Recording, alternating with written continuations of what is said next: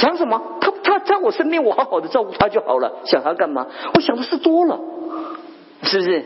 在我们的生命中，你如果把那个那个生命的焦点，基督。成为你生命的中心，你不要以为基督要来霸占你的人生，霸占你的妻子，霸占你的家人。基督只是让你定下你生命中的经纬度，量量出你跟所有人事物之间的距离跟关系。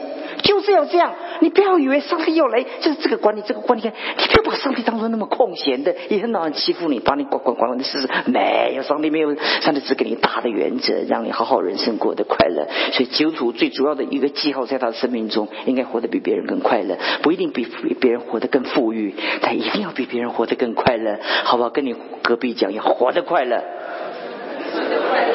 很多人不敢讲啊，也就不好意思讲啊。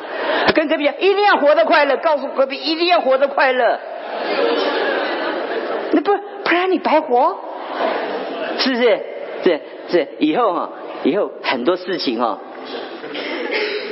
抓住当下，快快快，就是该笑的就赶快笑，要流泪就流吧，尽量流吧，对不对？